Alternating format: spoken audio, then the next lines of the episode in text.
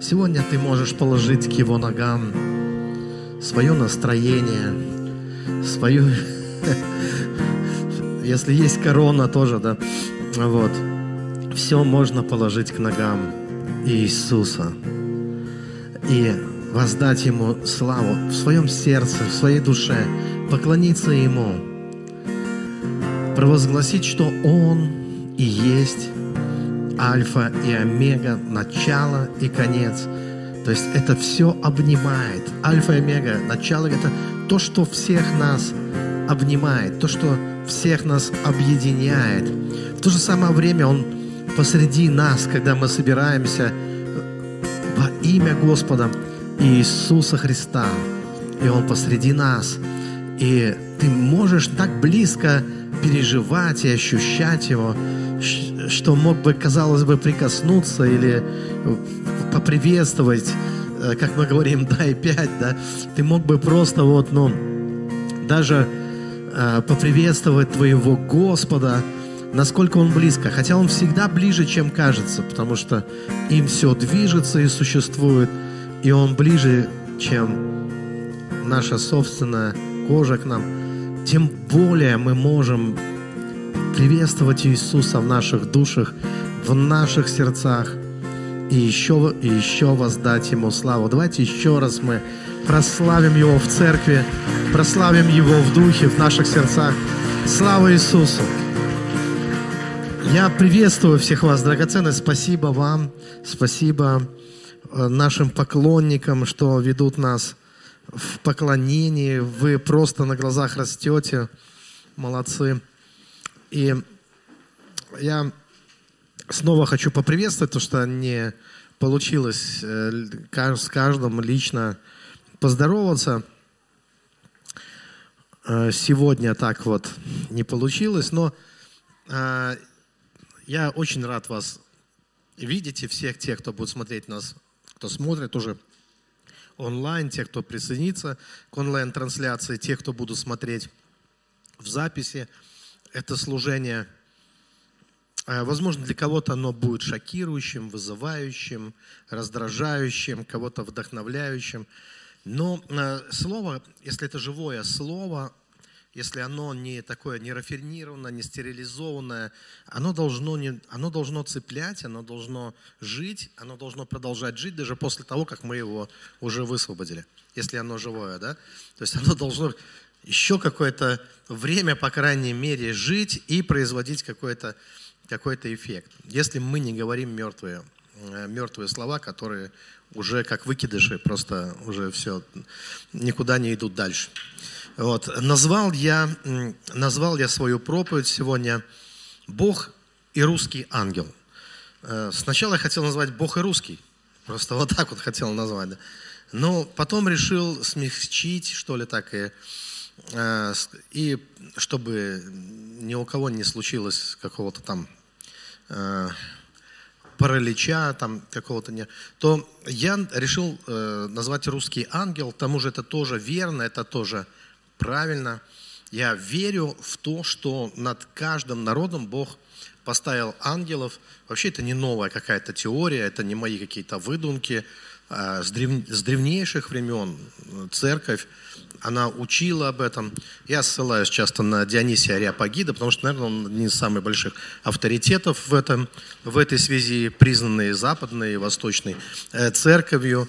Именно ему принадлежит э, работа и об именах Божьих, и об ангельской иерархии, тоже, тоже работа, где он и ссылаясь на место Писания, тоже это не его выдумки, но в Библии сказано, что архангел Михаил, ангел небесных воинств, является князем израильского народа.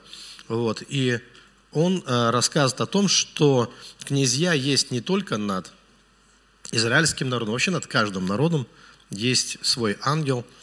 Э, были пророки, которые э, говорили об этом, о русском ангеле говорили заморские. И вообще нет такого, что у какого-то народа есть ангел, а какой-то вот, ну, ему не достался. Ему без. Ну, как бы только, да, какой-то достался. В общем-то, ангелы есть, есть везде и надо всем, над, над всем, над чем присматривает Господь, над всем есть ангел, скажем так, да. Вот. А вряд ли что-либо вы найдете во Вселенной, зачем Господь бы не присматривал, на самом деле. Поэтому здесь можно успокоиться, хотя для для кого-то это может быть э, сложная тема. Я сразу хочу сказать, что моя проповедь, она не будет политической, поэтому если кто-то будет напрягаться, то сразу предлагаю расслабиться. Это никакая не политическая проповедь. Я не вхожу ни в какую политическую партию, не участвую ни в каких политической борьбе. Откровенно говоря, я уже и в выборах давно даже не участвовал ни в каких. Вот. Я не, не говорю, что он поступает как я, это я по своим соображениям, ну а вы по своим поступаете как. Можете участвовать, можете не участвовать. Вот. Целью проповеди не является отстаивание или оправдание какой-либо политической группы или какой-либо политической позиции. Я, почему я об этом говорю? Потому что я вообще, вот, ну, просто вне этих вещей когда я пережил пробуждение, я вышел из религиозной политики, из вообще любой политики, какая существует, вышел. То есть меня политика не интересует в этом плане. А кого-то интересует, наверное, есть какие-то специалисты и по тому, и по другому. А, вот. Но это не то, что я, мой критический взгляд да, а, на, на, на эти вещи. Просто моя позиция не лезть в это. То есть я не чувствую призвания, что я должен вот в этом, э, в этом быть, поэтому держусь от этого всего э, в стороне. О пробуждении в России я проповедовал задолго до происходящих нынче событий. Э, на РосХВЕ, на сайте РосХВЕ была моя проповедь выложена, она, может быть, и сейчас она еще там, где я рассказывал о пробуждении в России, в деталях, как это будет. Да и вообще я рассказывал об этом во многих церквях. Кстати, это не должно быть для нас какой-то тайной или каким-то секретом. Вообще не должно быть. Собственно говоря, мы должны знать и чувствовать, как это все будет. Для меня это было в свое время открытием. Кстати, Библия э, говорит об этом, э, и даже Христос говорит, что как же вы сами по себе не судите, чему надлежит быть в общем-то, о том, каким должно быть, или каким может быть, или вообще как может развиваться событие, я имею в виду, вот, э, как именно, э, чего хочет, к чему стремится, чего ищет, чего жаждет, и что вложено, скажем так, в душу, которую мы можем назвать, идентифицировать как, как русскую душу. Хотя это понятие, мы должны, оно очень широкое. Вы же знаете, да, что это не, включ... это не, не конкретно какая-то одна национальность. Сейчас уже давно русские, это не какая-то... Это ментальность, это менталитет определенный. А что там ну, намешано генетически, какой там бульон вообще, вот что там, так это вообще уже давно нет никаких чистых рас ну, на земле, чтобы там говорить, что чистый такой-то или чистый, ну как. То есть это уже все давно много раз перемешалось. В Греции давно не живут греки, которые жили в античности. Э, допустим, переселение народов было столь масштабным, что европейцы отправлялись в Африку, африканцы отправлялись в Европу там, или в Америку, все давным-давно перемешалось, поэтому мы говорим, то я вернее говорю и осознаю, что речь здесь не идет о, о крови, э, вот, а речь идет об ангеле, как раз об ангеле. Я с одним человеком как-то пророчествовал одному человеку из, из ЮАР, я ему сказал, вижу русского ангела с тобой. Он так обрадовался вообще. Он, говорил, он, он, он, он говорит, точно, у меня такой есть. Вот, а он гражданин ЮАР. Но с ним явно русский ангел, да он ведет себя во многом как русский, на самом деле. Уже обрусел, давно столько был миссионером в России, что э, подхватил нашего ангела. А это, кстати, хорошо. Ты не можешь быть успешным миссионером где-то, если ты с их ангелами не дружишь вообще тебе будет тошнить от этого страны, от этого народа, ты не сможешь их любить, ты не сможешь им служить, ты все равно свалишь оттуда. Да? Тебе просто вышвырнут, ангелы тебя вышвырнут. Вот, поэтому для того, чтобы где-то служить, надо в, в духовном плане должно быть хорошо все. Э, все должно складываться. Вот, э, поэтому э, говорю, что о пробуждении я проповедовал давно, э, уже очень давно в России, о том, как оно будет. И для меня это кажется очевидно вообще, как это будет. Потому что мы смотрим на нашу культуру, мы смотрим на нашу историю, мы смотрим на повторяющиеся события. Вы знаете, что если одному человеку все время снится один и тот же сон, если один человек все время с ним повторяются одни и те же истории, и он постоянно ходит по кругу, то ну, не надо быть таким уж совсем, знаете, чтобы догадаться, что есть вопрос, который должен быть разрешен в жизни вот э, вот этого человека. Если он будет хотя бы немножко внимателен к себе, то он и сам догадается, какой вопрос ему необходимо в его жизни, какую разрешить и какова на данный момент его сверхзадача, скажем так, для этого человека. Поэтому, э, если мы посмотрим на историю различных народов, различных стран, то мы также можем увидеть удивительные повторения, постоянно одно и то же, э, повторяется раз за разом, и через это мы начинаем видеть, и нам начинает открываться, э, какие перед нами стоят задачи, какие экзамены мы должны сдавать. Вот. Э, дальше, да. Бесполезно меня вообще спрашивать, за кого я. Вот в этой мировой войне, которая идет, за кого я. Вот вот для меня этот вопрос не, не актуален. За кого я? Почему я должен за кого-то? Вот знаете, вот за того или за того. Или это, особенно если это означает, что я против кого-то. Против тех или против этих каких-то, да. Вот, поэтому для меня это не актуальный вопрос. Если кому-то интересно, э, за кого я, он должен просто узнать, что я христианин. Мне кажется, это ответ – ну, вообще, ну вот, если мы серьезно относимся к, к, к вере, э, ну, а в самом этом уже слове христиан должно быть ясно, что я за Христа. И если я однажды уже выбрал, я вообще не понимаю, зачем заново выбирать. Зачем менять сторону, если ты однажды выбрал уже сторону? Что? Независимо от того, какие, какие происходят события, неужели мы должны скакать туда-сюда, искать какие-то новые центры силы, тем более, когда ты уже, ну, кто-то заземляется, а это как это, занебесился уже, да, как бы, ну, не, не бесился не очень, слово, да, как-то за, ну, уже вошел в небо, да, вошел уже в вот эту вечность, соединился с Господом и уже куда, э, и опять надо выбрать что-то, да, какую-то шайку-лейку на этой земле. Вот. А, я за то, чтобы люди взрослели. Вот за что я. Я за нормальные вещи, за взросление людей. Это, ну, я, это я делаю предисловие, вы поняли? Мне надо мягко войти в тему. Я за то, чтобы люди взрослели, чтобы учились слушать друг друга, чтобы люди учились понимать. Мне кажется, что вот в этом есть перспективы. И вообще, если стараться, то может получиться. Вот. А, что я заметил? Вот мое наблюдение. В моем детстве, насколько я помню, если ты перешел дорогу не в том месте, то как бы тебе могло влететь. Вот я помню, что э, старшее поколение ну, может быть, потому что я жил в центре города, у нас, э, у нас квартира была всегда с, с моего деда. И там вот эти все перекрестки. И если ты где-то там на разводе, это у нас такое место в городе, это для тех, говорю, кто онлайн. Вот. Э, если ты переходишь там на перекрестке, в моем детстве был, то обязательно человек взрослый, старше тебя, он подойдет тебе и скажет, если ты, хотя машин было намного меньше, но спрашивали, Учили ли тебя в школе, там, да, вообще, тому, как, как дорогу переходить и так далее. Вообще, кстати, учили в школе раньше, объясняли, когда налево, когда направо смотреть. Ну, а обязательно а, объясняли. Сейчас, что я вижу, сейчас люди, бабушки, дедушки, прутся вообще, где попало, как попало, просто вот летят.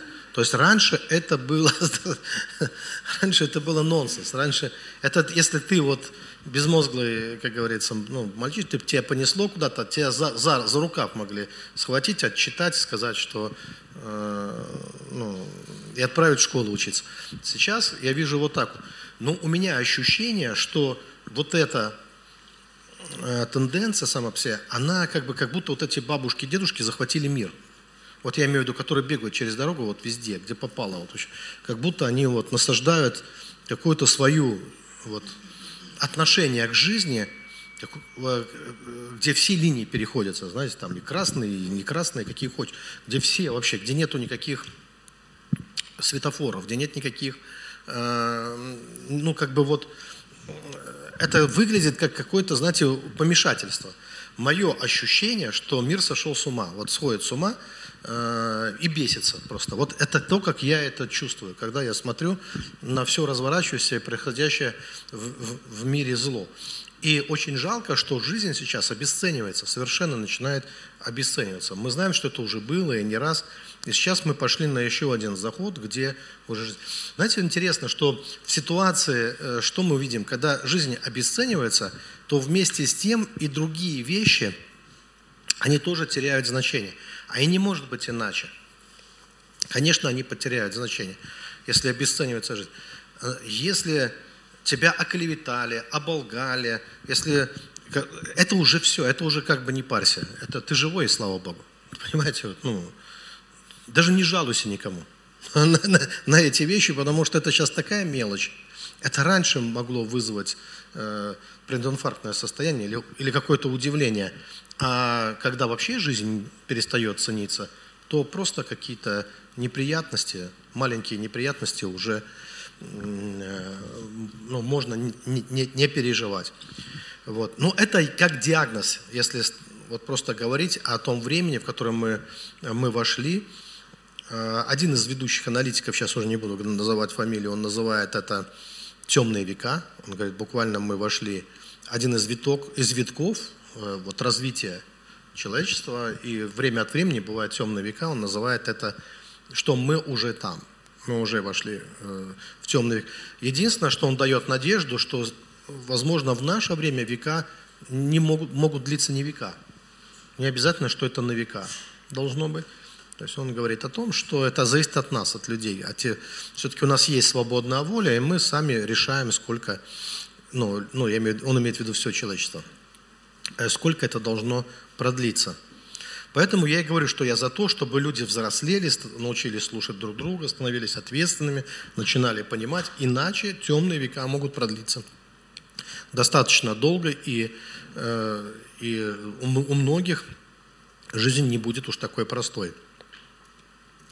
Что еще я хочу сказать э, предварительно, перед тем, как уже конкретно к теме приступлю? У меня нет никаких э, намеков. Вот, знаете, вот, не, чтобы никто не искал никаких намеков в моей проповеди, что я на кого-то намекаю. Я опять хочу сказать, что это вне политики. Э, вот, э, здесь не будет никаких политических намеков, даже, даже близко. То есть эта тема, она духовная. Вот так я это все вижу, так я сам это рассматриваю.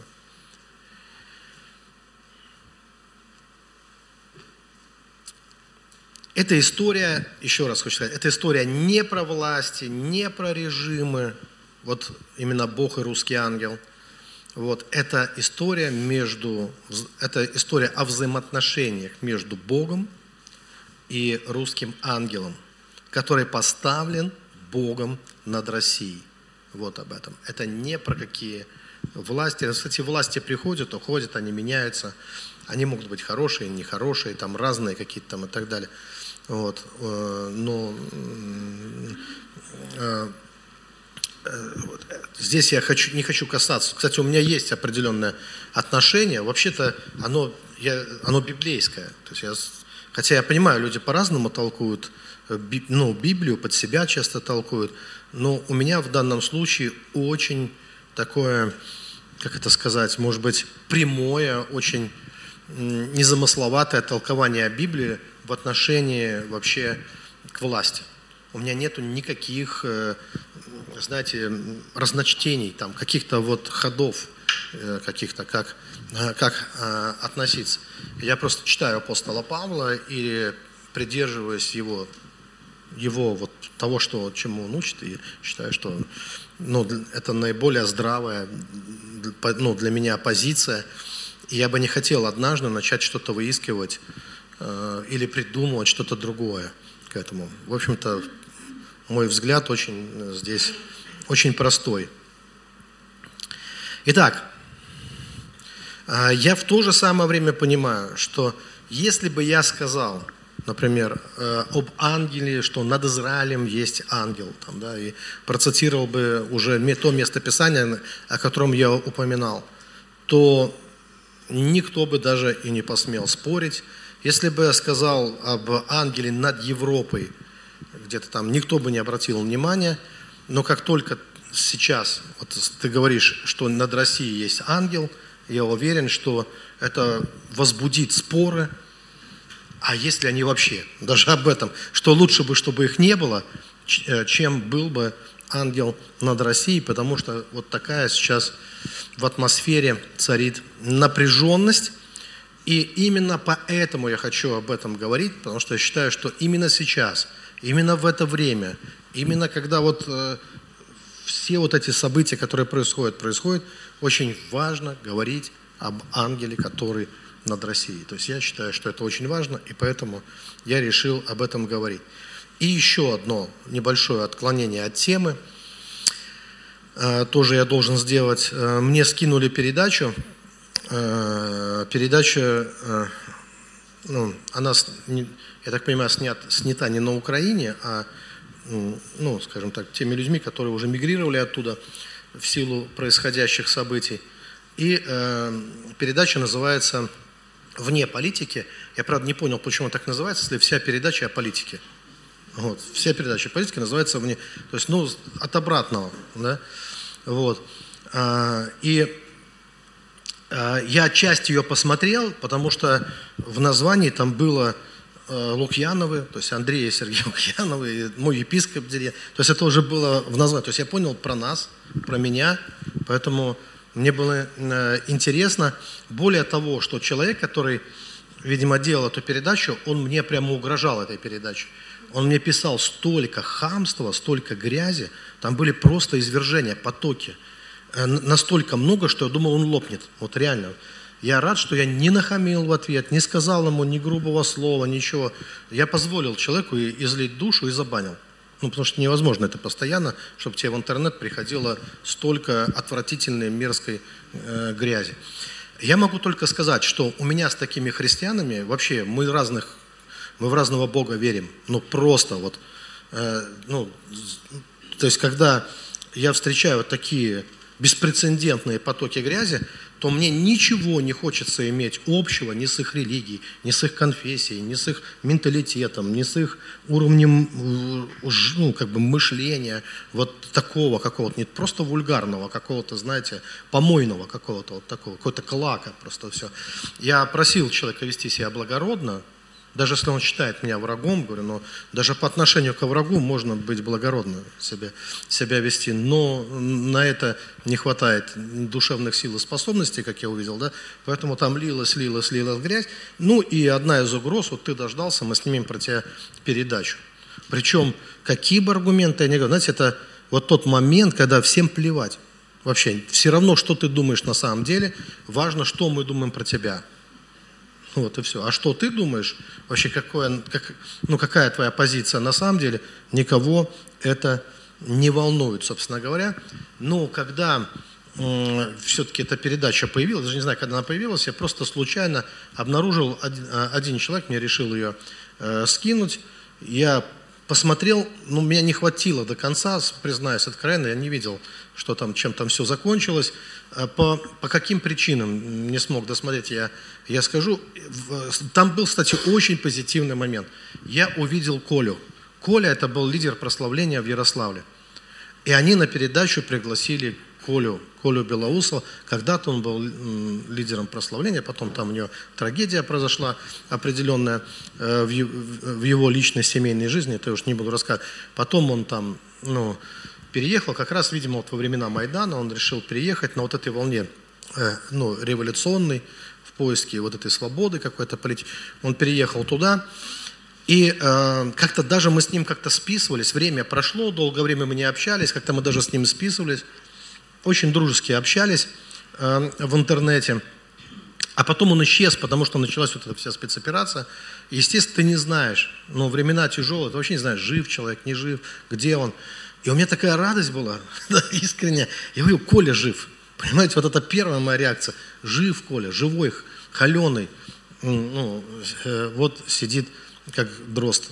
Значит, все с ним хорошо. То есть я за Колю я порадовался. А потом, через какое-то время, когда я начал уже слушать, что, что Коля говорит, то у меня возникло другое ощущение, знаете, вот ощущение Иуды. Вот такое, знаете, вот. Мне, мне стало стыдно. за него почему-то.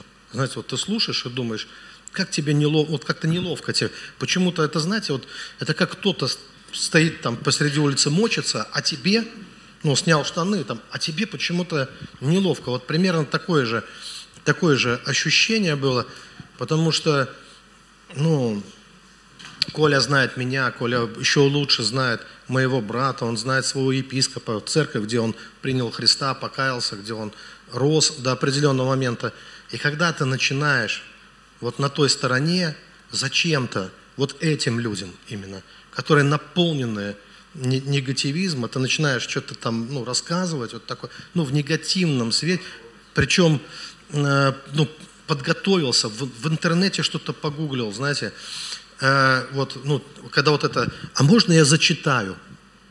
Ну, вот э, это если бы я пришел, он, там, приготовил какой-то компромат на, на, на, на Андрея, сказал, а можно я, я там еще в интернете что-то, вот можно я еще, ну уж говори, чего зачитывать там, да, но говори, что думаешь, что ты там решил зачитать что-то. И вот, когда я до этого момента дошел, мне стало внутренне, э, во-первых, стыдно за него, неприятно, и я не смог дальше просто слушать, чтобы не расстраиваться за него. Там с самого начала, с первого момента, когда человек оправдывается, когда ему говорят, а вот ты-то что сюда приехал? Я, при, я, я, а у меня там, с Чер... у меня там кто-то с Черкасска, который, ну, то, сейчас-то много у кого там родственники там оттуда или оттуда. Чего приехал? Я по идее, я по политическим соображениям, я политический, это передача вне политики. Я вот за, э, ну, за все хорошее против всего дурного. Там, ну, хорошо, ясно, ладно, хорошо. А что думаешь про этих? Про Лукьян? А, про, о, ужас, ужас, что я думаю про... У меня дядя был там какой-то высокий чин коммунист, все время ссылался на дядю коммуниста. Ну, это такой непререкаемый авторитет. Дядя коммунист, он был каким-то партийным деятелем, вот он говорил в свое время. Я не буду ссылаться. У меня, кстати говоря, если уж там мериться дядями-коммунистами, мой прадед броневик подгонял, с которого Ленин выступал, ну, на финляндском. Это правда, это факт подгонял броневик, с которого Ленин на финляндском вокзале. У кого дядя больше коммунист? Ну, если мериться дядями, да, мне тоже на него ссылаться, на его, на его авторитет. Мой-то твой где там был? А мой на броневике, мой из ранних, из первых самых там и так далее.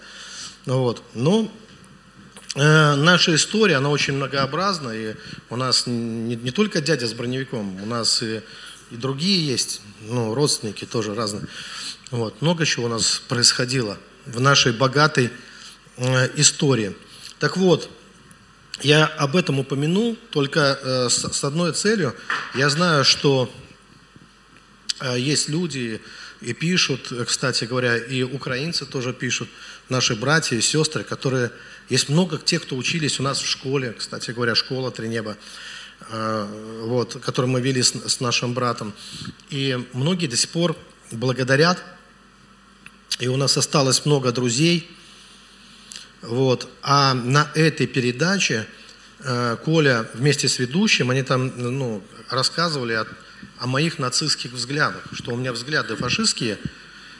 И мне было интересно, в чем фашизм моих взглядов заключается. И они там наплели, что э, я верю, что русская, русские гены самые крутые гены э, на свете, что ни у кого нет таких генов, вот. Как у русских? Я у русских знаю только крокодила Гену, в наших мультиках, вот честно говоря, про ген. Я вообще в генеалогии, вам прямо скажу, как и в биологии, не какой-то специалист, не на это учился. Скажем так. Поэтому именно здесь понадобилось процитировать какого-то нациста, вспомнить какого-то нациста, какого-то, который занимался вот этими генными гендерными или генными, там нет, генными, наверное, да, не генными, э, гендерные, это про другое, все-таки надо отличать, генными какими-то вопросами, да, вот, я был так удивлен, что мне приплели какие-то гены, вообще, какие-то русские гены и так далее. Я говорю о предназначении народов, причем здесь гены? Я говорю о предназначении народов, что есть... Я, кстати, не против ну, генов. Вообще хорошо, когда у тебя хорошие гены. Это уже о другом немножко.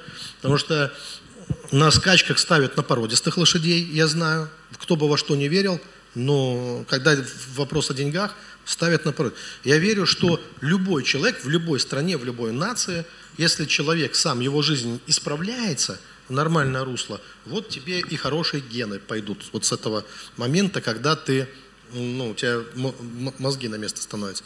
Как-то это взаимосвязано, мне кажется, вот наша душа и все остальное. А вот э, в отношении того, что, э, э что русские имеют преимущество над каким-то там народом, генетическое и так далее, то есть для меня это полнейший бред, но, уверяю вас, их это вообще не интересует, что ты думаешь на самом деле. Они будут фанатично ну, биться головой об стену, доказывая, что ты нацист. Ну, просто потому, что им так хочется, им так приятнее. Поэтому смысла разубеждать никакого нет. Я просто для здравых людей объясняю, что э, никакого отношения к нацистской идеологии не имею. Вот, и э, не Э, не верю в такие вещи, что чьи-то гены, они важнее э, других генов, да, что вот у какого-то какого э, народа. Но это не отменяет предназначение. И вот здесь я уже начинаю видеть, когда, переходя от этих генов нацистских, люди делают такую ошибку. Они начинают говорить, что все, нету никаких различий, вообще мы все одинаковые. Вдруг, кстати, а, то сидят на служении и радуются, когда им говорят, у тебя отпечатки пальцев отличаются, у тебя носик другой, ты не посмотри, ты, э, ты особенный, да, то радуются.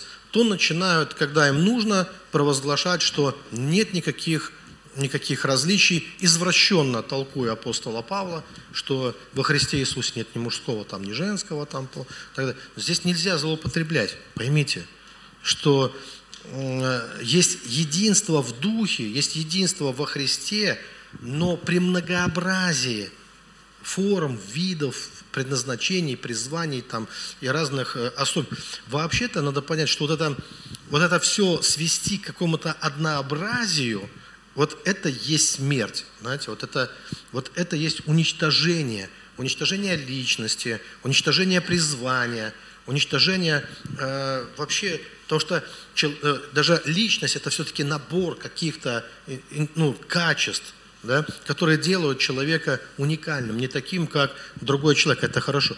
Предназначение есть у всего. Предназначение есть у ветра, предназначение есть у дождя. Дождь, который вот сейчас прошел, и завтра его уже, уже не будет. Послезавтра уже будет другой дождь. Но даже вот этот короткий грибной дождь имеет свое предназначение. Предназначение есть у листьев на дереве даже. Они не просто так там висят, болтаются, ну, приклеены. У них тоже есть свое предназначение. Даже у листика, который там живет недолго, у травинки, есть, у всех есть, у камня есть предназначение. У клетки в теле человека есть предназначение. У человека, без всяких сомнений, есть предназначение. И апостол Павел говорит, что не все глаз, не все ухо. Да, мы все одно тело. Вот это общее, что нас объединяет. Но нет такого, что, одно, что тело из одних глаз состоит или тело из одних ушей. У каждого есть свое индивидуальное предназначение. И, конечно, у каждого народа есть свое предназначение. И есть свой характер, есть свои особенности, которые определяются культурой этого народа, территорией, на которой он живет, климатом, географией, климатом и многими-многими особенностями формируется определенный, определенный менталитет, формируется определенная душа. И над каждым народом есть свой определенный ангел. То есть для меня это абсолютно ну, неоспоримые вещи. И это не то, что дает, знаете, это то, что вот этот лучше, а этот хуже какой Потому что и великие народы исчезали земли просто полностью. Когда-то сильные цивилизации – разрушались, которые тысячелетиями существовали, а потом их нету.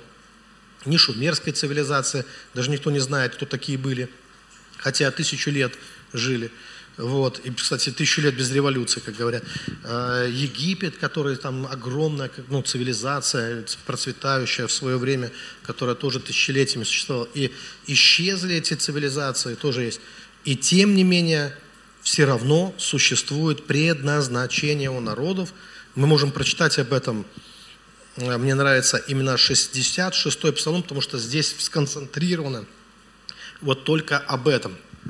Потому что есть много стихов в Писании, которые говорят о предназначении народов, но 66-й, он полностью этому посвящен. Итак, я прочитаю с первого стиха. Он вообще, тут всего 8 стихов. Начальнику хора на струнных орудиях, псалом, песень. «Боже, будь милостлив к нам, и благослови нас, освети нас лицом Твоим, дабы познали на земле путь Твой во всех народах спасение Твое. Да восхвалят Тебя народы, Боже, да восхвалят Тебя народы все, да веселятся и радуются племена, ибо Ты судишь народы праведно и управляешь на земле племенами. Да восхвалят Тебя народы, Боже, да восхвалят Тебя народы все, земля дала плод свой, да благословит нас Бог, Бог наш, да благословит нас Бог, и да убоятся Его все пределы земли.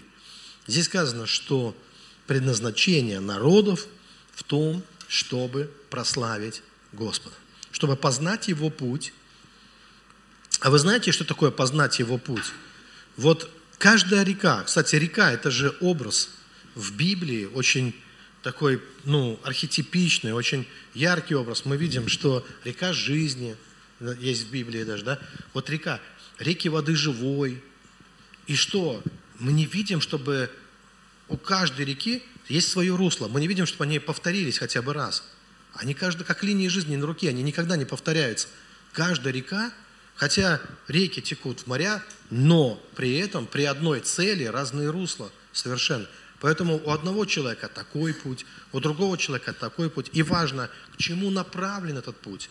Здесь есть направление. Направление прославить Бога.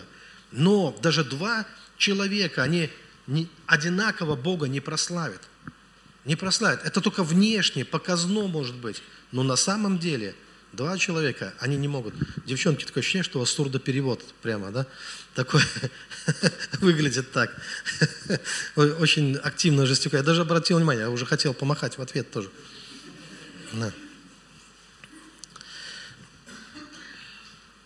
Абсолютно разные жизни, абсолютно разные предназначения э, у каждого, ну, у каждого народа. Хотя мы понимаем, цель одна – цель прославить Бога. И мне возникает вопрос, как мы можем прославить Бога, как русский народ прославит Бога. И вот здесь мне как раз интересен русский ангел. Я сейчас не буду рассказывать о других, но я ну, то, просто очень коротко хочу сказать. Но, э, вот э, немецкий народ, допустим, там есть очень яркие представители. Я уже там не буду в Древнюю Грецию куда-то, или Китай с их вот этими, знаете, с философией э, и с известными э, личностями. Вы, вы знаете, что в, некоторые народы, там родились такие личности, которых мы не можем их назвать, что вот это китайский или это немецкий. Они ну, имеют мировое значение. Это достояние планеты вообще, что эти э, люди есть. И их читают, люди, зачитываются ими, на них учатся, они в учебниках вообще, они в школах, они в институтах, и это необходимо знать, или ты не будешь образованным человеком вообще, если ты не знаешь. То есть это стало достоянием народов. Вообще. Вот в Германии были такие, как Кант, были такие, как Шеллинг, Фихте, были такие, как Гегель и так далее, и многие другие, оно самых таких значимых – вот перечислил из мыслителей таких, да, это то, что потом начало называться как немецкая классическая философия, чистейшая философия. Другой нет такой. Нет и не будет, кстати говоря.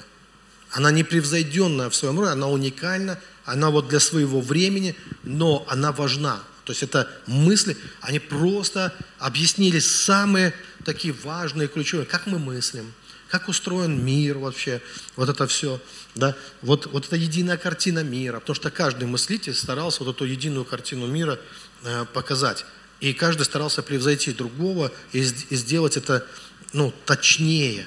Это превосходно. Но мы же не судим о Германии, знаете, вот мы, мы могли бы сказать, что нет, нет, нет, Германия – это нацизм, ну, или там Германия – это там, ну, вот, это там Ницше с его идеологией, там вот такой-такой. Мы же понимаем, что...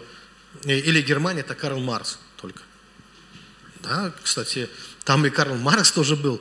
И, и тоже, кстати, даже он, но он является мыслителем, как бы мы к нему ни относились, э, да, он находился в противостоянии с Богом, это однозначно, но он, он более чем немецкий. потому что его идеология, она, ну, его влияние, оно распространилось на весь мир. Вот Китай, сейчас возьми, где Германия, где Китай. Да? Ну, вот он такой. Вот. И мы видим, что но есть те мыслители, которые повлияли. Например, э, на русских мыслителей у нас есть свои.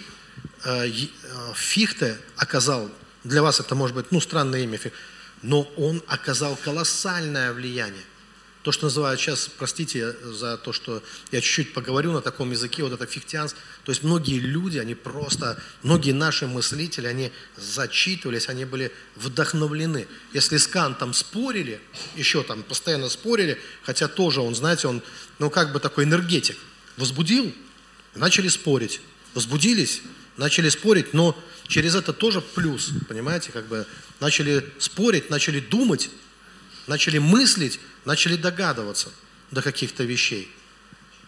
Может быть, не совсем соглашаясь, но как-то прозревая, понимаете, ну, к, э, э, к истине. А фиг-то как-то и не поспоришь. Почему? Потому что фиг-то еще более христианский такой.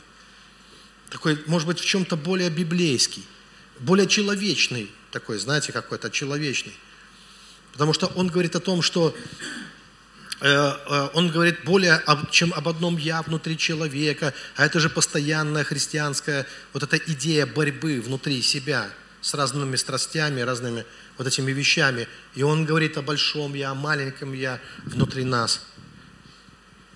То есть о, о чем-то небесном и о чем-то очень земном, о чем-то вечном, присутствующем в нас, и о чем-то временном и смертном – которое должно быть побеждено в нечном, о постоянном развитии, что человек и есть само это развитие, что тот, кто достигнет, это уже Бог, а тот, кто еще не достиг, но достигает, это человек.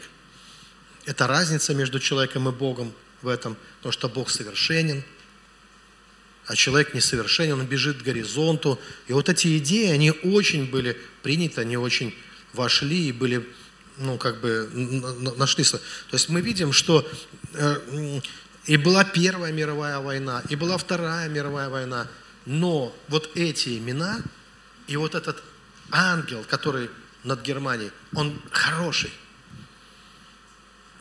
Там хватило бесов своих, там много было бесов, но, но там было что-то, что от Бога, понимаете, вот от Бога, что засияло над всем миром – что вот... Э, а у меня возник вопрос, а у нас есть такое что-то в России? Потому что мы долгое время, мы сами себя гнобили, мы постоянно вот это наш... Я и сам какую-то часть жизни прожил в каком-то постоянном таком бунте, вот с тем, что э, приученные к тому, что у нас там дураки, дороги, там у нас только вот это, вот наша тупость. Кстати, наша тупость, а чем наша тупость вообще тупее остальной? Всей в мировой тупости, которая существует вообще-то. Такая же тупость, как и везде, да, ну только с нашим таким, с нашей глубокой русской душой еще, знаете, вот плюс э, с этим совсем. Ну, это я немножко утрирую, да, э, не хочу оду тупости какую-то, э, какую-то петь, а просто вот в том, хочу сказать, что вот кроме всего того негатива, который мы замечаем, с которым мы постоянно сталкиваемся, вот кроме всего вот этого – кроме тех разочарований, которые мы э, переживали в нашей истории, а есть что-то такое, что мы можем сказать, это Бог, вот это от Бога, это ангел. Это не демон, это не черт, это ангел. Есть что-то такое или нет? Вот я вижу, что есть. И когда я... Потому что мне, я не изучаю, понимаете, я не погружаюсь глубоко э, в демонологию. Сейчас некоторые люди они просто, особенно в последнее время, были заражены гонянием бесов изо всюду, это, отыскиванием их от всех христианок, выгонянием их э, из одних и тех же по сто раз. Мне эта тема ну, не очень интересна. Мне кажется, что мир должен быть раздемонизирован что и так слишком много вот этого всего мы привнесли в мир, открыли много дверей для бесов. Меня всегда интересует, когда я общаюсь с человеком, меня не интересует, какие у него черти – меня интересует, какие у него ангелы. Мне всегда хочется увидеть вот это. Это как, знаете, это как два вида служения, о которых я рассказываю. Служение раздевать, это такое служение хама, с отца, сдернуть одежду, показать его наготу в тот момент, когда он пьяный, когда он, ну, лежит там, да, снять и поржать еще, и вот, знаете, вот это хамство такое, да, вот, а наготу, слабость вот эту всю, всю показать. А другое отношение – это прикрыть, наоборот, прикрыть наготу.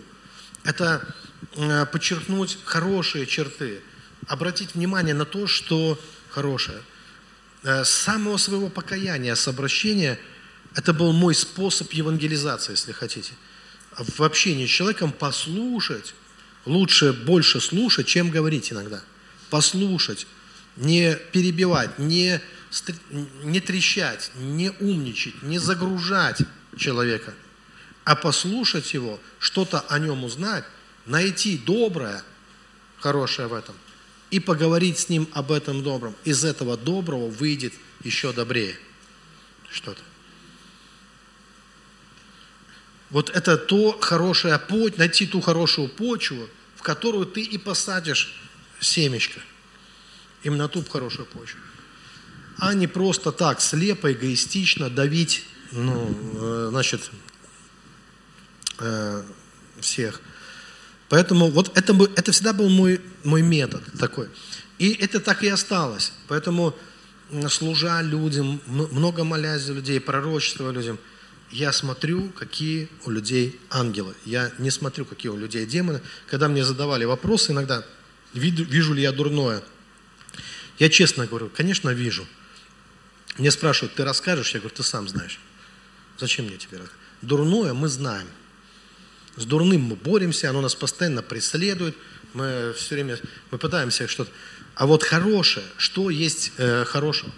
Если хорошее будет возрастать, дурное уйдет, потому что бороться часто бесполезный номер. Это знаете, как пытаться лопатой тьму из комнаты. Это как пытаться ведром вычерпать темноту. Ты включил свет, и тьма ушла. Все. Давайте будем включать свет лучше, чем пытаться выгребать тьму. Никогда мы демонов меньше, сколько они борются здесь, сколько они гоняют, если бы хоть на одного меньше бы стало. Они тут как тут все. Никуда не исчезают. Поэтому надо менять методику, мне кажется, да, если какая-то методика не работает. Хорошо, и вот теперь непосредственно, вот я начал, когда этот вопрос изучать, исследовать, в какой-то момент мне было, стало это очень интересно. Раньше я изучал, исследовал мысль прогрессивную, мысль рыцарскую, такую воинственную, такую западную мысль. Они же рыцари, и она очень хорошая. Она блестящая, как доспехи рыцаря. Она возвышенная, как замки вот эти, как вот эти европейские замки с высокими стенами и флажками наверху. Да? Вот это все. И, и я э, изучал, и, ну, с упоением, мне это нравилось, потому что это повышает твой уровень образования. Есть огромная плеяда невероятно интересных мистиков христианских на Западе, невероятно глубокие по содержанию труды, вообще, которые вот объясняют многие вопросы – я всегда читал это с упоением, с наслаждением. И это даже тот же один из моих любимых, Блаженный Августин, все-таки он считается западным мыслителем, а, а, а не восточным, хотя весьма древним таким уже, да, сейчас, но несомненно, э, и вы даже многие о нем знаете, потому что я о нем постоянно говорю. Его вот это великолепное просто невероятная исповедь Августина, у которой книга, у которой так много великих читателей. Знаете, вот, ну, несомненно, это хорошо. Но мне стало интересно потом, в какой-то момент, я как-то ехал куда-то, далеко надо было ехать. Я думал, мне интересно, а что у нас? Я мало изучал наших. Хотя я изучал, э, почему мы такие. Это был мой конек на экзаменах, когда я сдавал экзамены – если мне там доставался какой-то вопрос о каком-то мыслителе э, русском, а их там много у нас, на самом деле, у нас очень много таких, я думаю, ладно, вот этого я конкретно не знаю, но я говорил преподавателю, давайте я вам расскажу, почему мы такие, как сложился наш менталитет, почему мы именно такие, какие мы есть. Это вызов, вообще с такие игры, если ты не, не знаешь с преподавателями играть, даже опасно, когда ты делаешь такие заявления, он говорит, хорошо, интересно, давайте послушаем. И я начинал там от Византии до наших дней, как развивалось все, вот в нашей культуре, в нашей истории, наша мысль. Я начинал выкладывать, все, сразу пять. Дальше уже, неважно, знаешь ты какого-то персонажа, не знаешь, ты знаешь главное. Ты знаешь, как все это, вот, как все это развивалось, как все это формировалось. И я сразу получал хорошую оценку. А мне стало интересно углубиться. И сегодня я хочу вам некоторые моменты представить, чтобы вы увидели, что у нас есть мысли, которые имеют глобально мировое значение. Почему здесь? Потому что это глубоко христианские, глубоко религиозные мысли. Это то, что может прийти от Бога. Это как, как, как Петр и Иисус, когда Петр говорит, вот этот момент, ты имеешь глаголы вечной жизни. И когда Христос ему говорит, не плоть и кровь открыли тебе это, а если что-то такое между русским и Богом – и, несомненно, есть. Есть что такое между русским? Вот это все доброе, я верю, это тот дух, который поставлен Богом над Россией, тот, который хочет реализовать волю Божью, кто хочет прославить Бога, вот он и внушает, вот он и стоит, и покровительствует вот всему тому доброму, что у нас есть. И номер один, э, русская мысль которая а, за мыслью стоит вот этот русский дух, это русская мысль. В отличие, в отличие, чтобы вы просто увидели, я не, вы уже поняли, я не говорю, что другая плохая. Например, если мы возьмем европейскую мысль, в чем она хороша? Она точно, с научной, математической точностью, она объясняет наше мышление, она объясняет мироздание. Но русская мысль отличается тем, что русский никогда не удовлетворяется объяснением. У него всегда вопрос, делать что будем? Хорошо, что будем делать? То есть русскому даже что-то поменять. То есть просто объяснить это все недостаточно. То есть русская мысль, она всегда была практичной. И любой русский мыслитель, он всегда задавался вопросом, которого вы нигде больше не найдете. Он говорил, надо в этом мире что-то поменять. И, естественно, в пользу, выбор всегда был в пользу Бога, в пользу добра, в пользу любви. Изменения. Вот в эту пользу. Да? То есть это уже номер один. Практичность. Невероятная практичность. Просто мыслить, быть умным и просто мыслить, мыслить и мыслить. Просто объяснять, объяснять и объяснять. Просто быть аналитиком недостаточно. Необходимо и я думаю, что это и на проповедях один из э, каких-то основных вопросов. Ты, ну, я во многие церкви езжу, я могу много людям рассказывать о духовном мире, о духовном царстве, об устройстве э, э человека, о его внутреннем мире, о его ангелах и, и так далее. Но всегда возникает один вопрос у русских. А делать что будем? Ну, жить-то как? Вот этот вопрос, как, зачем, как вот, я вам объяснил, вот, как, нет, подожди, это все здорово, хорошо, теперь-то как жить? Вот какой основной наш вопрос, что-то надо делать. И Иаков 2.2.2, это вторая глава, 22, простите, э, стих. «Видишь ли, что вера содействовала делам его, и делами вера достигает совершенства». То есть это тот дух, который говорит нам о том, что вера должна проявляться в делах и делами. То есть без дел вера не может быть совершенной. Мы можем верить сколько угодно, но есть требования видимых проявлений невидимого Бога. Чтобы, это, чтобы Христос засиял – чтобы это проявилось, чтобы это стало очевидным, проявленным в делах, в том числе и в делах. Второе, что я хочу сказать, это тот акцент, который русская мысль ставит. Вот, мне кажется, вот здесь как раз э, э, уникальность этой мысли, как и любого, кстати, человека, уникальность, наверное, в том, какие мы ставим, расставляем в этой жизни акценты. На чем мы фокусируемся? На что мы смотрим? На что ты смотришь? Что ты видишь? О чем ты задумался вообще в своей жизни? Что для тебя является важным? Что, что более важным, что менее важным? Думаешь ты о земном или думаешь ты о небесном в конечном итоге? От этого очень многое зависит на самом деле. Каков акцент в твоей жизни? На что ты делаешь акцент?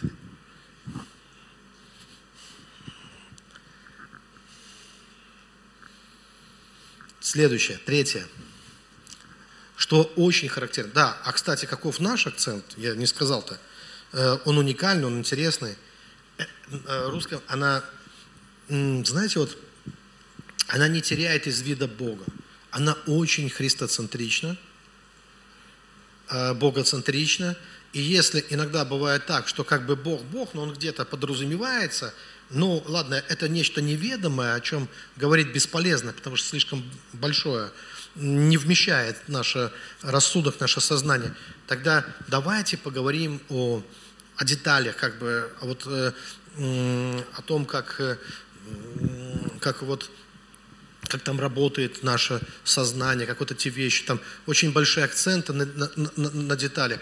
А в русская мысль, она не такая, она говорит, ну, детали это понятно. Детали там черт ногу сломит этих деталей. Давайте поговорим о главном. Бог. Как без него вообще? Как без этого всего? Без того, что нас. Понимаете, вот акценты немножко, они, а, они отличаются. Вот в этом плане. Дальше. Третье. Э, особенность русского ангела. Что наши мыслители вообще всегда, они видели счастливое будущее не в индивидуализме, а в единстве.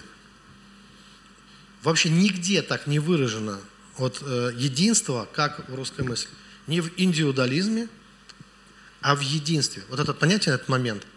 Смотрите, э, при входе в храм в Дельфы, откуда пошло вот э, Э, вот это то, что мы сейчас называем индивидуализм. Откуда он пошел? Древняя Греция. Оракул, Дельфийский оракул. Место, которое называлось пуп земли. Там э, девушки, э, вдыхая пары газов, поднимающихся из недр земли, токсичных, э, они э, входили в измененное состояние сознания и начинали ну, провещевать какие-то вещи при входе в Дельфийский храм надпись «Познай самого себя».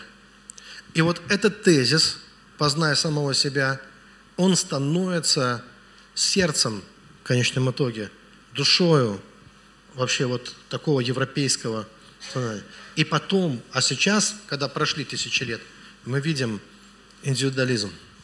И даже на часах Apple Watch, часы, сейчас не взял с собой, а, есть программа, которая называется осознанность, и ты просто идешь, и вдруг у тебя программа срабатывает и говорит, подумай о себе. Удели время себе. Познай самого себя. Это, это вписано уже в электронные программы э, даже. Это считается одной из основных практик, необходимых для человека, которого, ну, для духовного развития человека, э, европейца. Вот эта картина европейца в позе лотос или европейской девушки на берегу какого-нибудь там Средиземного или какого-то там, не знаю, какого-нибудь моря, да, в позе лотос, которая после работы офисной какой-то, да, вот, чтобы не, не стать офисным плактоном, она познает саму себя, соединяясь со Вселенной, да, чтобы там, ну, познать саму себя. Русская мысль не такая. Русская мысль никогда не говорит «познай самого себя». Почему? Потому что непонятно, почему себя. А почему только себя? Какой смысл, если глаз познает самого себя? Что он вообще о себе узнает, не зная телу?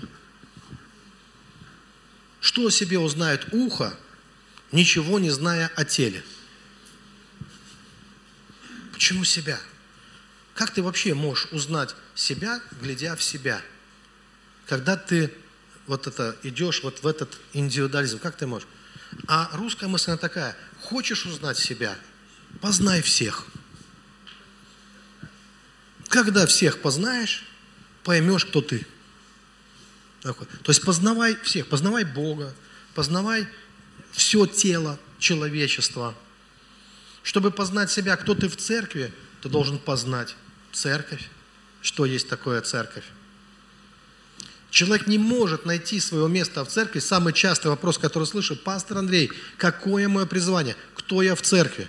Ответь на вопрос, что есть церковь, поймешь, кто ты в церкви. Пока ты не понял, что есть церковь, ты в церкви никто.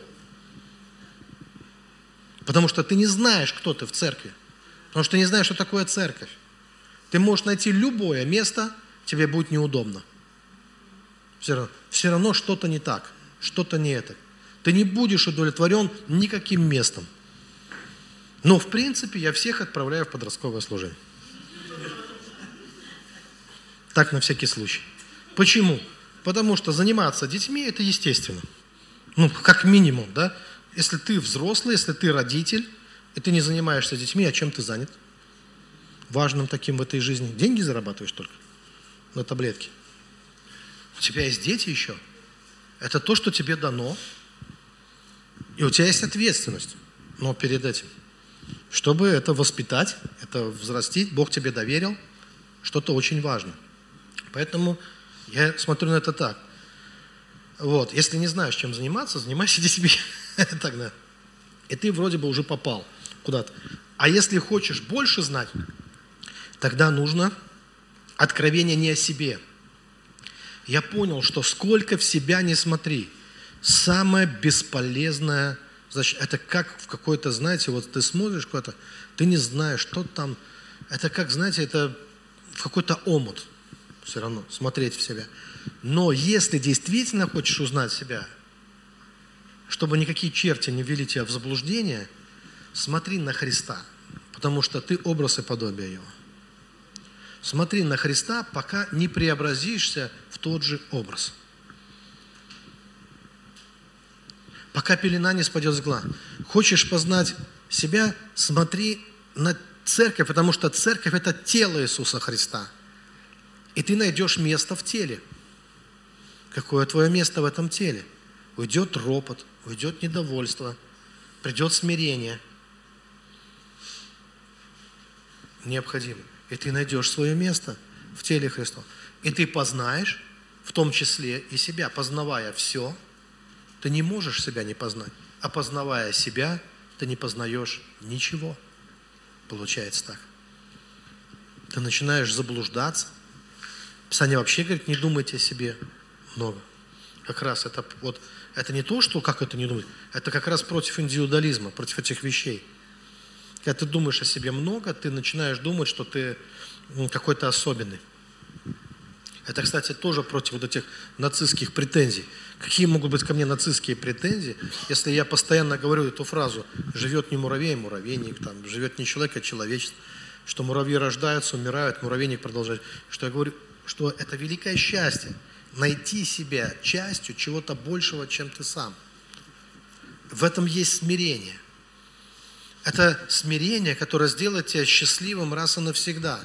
Потому что часто наш внутреннее, вот это, знаете, от чего не смирение? От внутренней отверженности, от чувства неполноценности, которое заставляет орать, орать и заявлять о себе. Я, я, я, ну, а как же я? А как же это?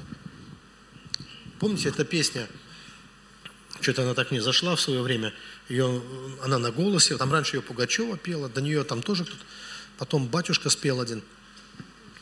Вот это «Когда-нибудь и я исчезну с поверхности земли». И там, ну, сердце разрывается. Как это мир без тебя вообще? Ну, как не справиться?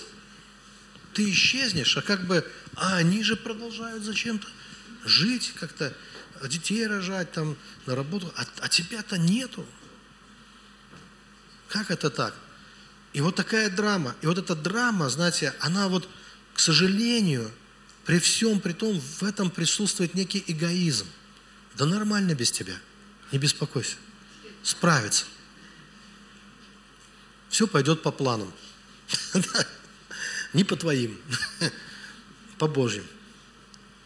Но о нас, нам сказано, познавай волю Божью. Если бы я был главный, зачем мне волю Божью познавать? А так надо познавать волю Божью. Но когда ты открываешь для себя волю Божью, ты понимаешь, что для тебя никогда ничего не закончится. Никогда ничего не закончится для тебя. Все будет хорошо, потому что ты в надежных Божьих руках. Поэтому вот в этом одна из уникальных... И почему я говорю, это имеет колоссальное мировое значение. И когда мир э, обожрется вот этим индивидуализмом, вот этой похотью человеческой, вот этой жадностью человеческой, эгоистичностью, вот когда мир вот этим всем, когда это все уже из ушей полезет, люди вспомнят про эту мысль, что оказывается тошно жить на земле без любви друг к другу. Что все-таки это необходимо. Эти вещи развивать. Четвертое. Свобода. Понимание свободы. Нам постоянно говорят о свободе. Свобода, свобода. Кто-то борется за свободу постоянно. Кто-то покрышки жгет, чтобы свободу получить. Слушайте, вот а одна из фатальных ошибок некоторых людей, когда тебе кто-то предлагает свободу, ты сначала поинтересуйся, что он имеет в виду под этим. Свобода, свобода есть разная. Свобода от чего-то, свобода для чего-то, свобода во имя чего-то. То есть какая свобода? А у нас проблема в том, что в русском менталитете понимание свободы вообще другое. У нас же свобода – это свобода, а не в смысле, что что-то другое. Совершенно, что оказывается, приехал туда, руки на руль, вообще не дергайся, пулю сразу схлопочешь. В русский вон один мне рассказывал, выскочил из машины. Ну, это в Америке было с полицейским побазарить решил. Руками махнул, пулю получил сразу. Свобода. Добро пожаловать в свободный мир. Не дергайся, сиди смирно, пальчиком показал, где у тебя права лежат. А предупреждать надо, что вы вкладываете в понятие свободы, когда вы ее... И я не говорю, что этот мир чем-то хуже русского. Он свой, там порядок, чистота невероятная. Я вообще не знаю, откуда у нас столько грязи, столько пыли. У нас что, фабрика пыли где-то стоит? Я не понимаю. Ну, как у нас так получается? Невероятно. Значит, ну, там есть свои плюсы. Я не говорю, что там дураки, а мы типа умные. Нет, просто разное понимание свободы, разное понимание свободы. Для меня свобода, я, я когда-то осознал, я, я, я раньше сам думал, что я не свободный какой-то. Вот там Яровая какие-то законы придумывают. Потом думал, как вообще Яровая может повлиять на уровень моей свободы? Вот хоть каким-то образом вообще. Русская свобода, вот этот Пьер Безухов, когда его французы берут в плен, это война и мир, и он это, и он смеется и говорит, мою бессмертную душу в плен. И ему смешно от этого становится. Вот это свобода по-русски. Не можешь ты свободного человека поработить ничем, никогда и никак. Он все равно внутри свободен. Ты его любить себя не заставишь, если он сам не захочет. Он внутри свободен. Ты можешь заставить его работать, как раба. Ты можешь заставить его многие вещи, но ты не заставишь его любить. По-русски свобода – это свобода любить. Того, кого я хочу. А не, а не э, свобода, ну, мы заставили тебя работать. И когда я приезжал в Штаты, меня что обескуражило каждый раз? Почему мне все жалуются? Это факт. С кем не поговоришь, я из великих... У меня город на болотах вообще. У нас это, знаете, в Рио-де-Жанейро светит солнце, у нас все время идет дождь. И, и ты приезжаешь это, это, вот с этого провинциального города, где исчезает постепенно асфальт, во дворе который в советское время был положен. Я приезжаю в Штаты, где можно в носках выйти на асфальт, и они сидят сопли пузырями, э, жалуются, как тяжело жить. Хочется прижать его к себе. Ну хорошо, ну давай ко мне, Великий Лукин. А мне не тяжело. Мне хорошо. С Германии мне написала одна, вы рабы. Я говорю, в смысле? Вот на моих 40, от 40 соток до бесконечности в деревне, вот это, на моем сейчас я там, я вообще не чувствую себя там рабом. Когда у всех пандемия, у меня футбол с детьми. Какое это рабство? То есть вообще не понял, какое, какое там вот это наше барбекю по настроению. каждый раз шашлык. Вот это, вот это наши русские бани. То есть, где я там не свободен, я не понимаю. Вот я в какой момент? Это не свобода в мозгах, в голове. Человек может чувствовать себя не свободным. Так если ты в мозгах не свободен, ты куда ни поедь, ты не свободен везде. Или же русский может быть свободным. Может быть русский свободный момент? Да, видел. Хорошо. Бостон, выпал снег. Только русские едут на работу. Почему? Потому что для других это стихийное бедствие. А для нас вообще не проблема. Дивный снежок припорошил асфальт. Круто. Мы не такое видели. Понимаете, вот, ну какая, вот тебе свобода по-русски все равно. Говорит. И мне один рассказывал, все дома сидят, русские на работу едут. Что? Потому что для нас это климат суровый. Поэтому особое отношение к жизни порождает вот такое. Я уверен даже, что вот этот феномен русской линии, это же когда немцы шагали э, до Москвы, они же, э, ну, сверхнация, сверхчеловеки и так далее. А русские эти лентяи, ну, не заставить работать. Правильно, свобода. Даже за деньги. Если не хочу, не важно, сколько ты мне предложил. Не интересно. Ваше предложение мне не... В смысле, денег не надо? Представь, нет. Почему? Свобода. Вот это свобода. А когда становишься рабом денег, когда хочу, не хочу, а надо, все равно, ты все равно пашешь, ну какая это свобода? Это уже не свобода, да? А вот это отказаться, на все забить и сказать, сегодня у меня выходной, почему? Ну я так решил. И дальше вот эти. У нас же на все есть поговорки. От работы кони дохнут, там, знаете. А на следующий день, когда отдохнул, встал, у тебя другая поговорка. Уже наоборот, про работу. Да, рано встает, Бог дает, там уже, да. Не потопишь, не полопаешь, там, и пошло уже, да, там все. Это все, у нас все так, на все есть поговорка, это основа. Это как, мужик, рыба есть, куда же ей деться?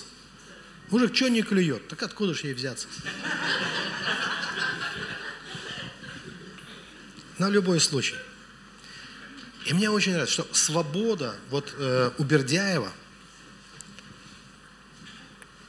это свобода в духе. Это русская мысль. Это свобода в духе. Это освобождение всего мира через освобождение самого себя вначале в духе, а потом и освобождение. Я же говорил, русской мысли всегда надо что-то делать. Нигде такого вы не встретите. Там просто объяснят вам, где у тебя дух, где у тебя душа, где у тебя тело. И все положат на полочку. Но русский дух с полочки сползает. Сходит с этой полочки и говорит, я тут единственный, кто что-то может, поэтому освобождать будем и душу, освобождать будем и тело, а когда мы освободим душу и тело, чтобы не тратить, чтобы энергия не пропадала просто так, то освобождать будем всю тварь которая стенает и ожидает откровения детей Божьих. А потом всю Вселенную, чтобы до края бесконечного этого, ну, или конечного космоса, чтобы везде была свобода. То есть, чтобы везде, по-русски свобода, ее можно перевести таким словом, это чудо. Если это не чудо, если Иисус не идет по воде, то не рассказывайте нам сказки, это не свобода. А вот над стихией, над самой природой э, побеждать, вот это свобода. Это исцелять больных, воскрешать мертвых. Это не стихия управляет тобой, а ты управляешь стихией.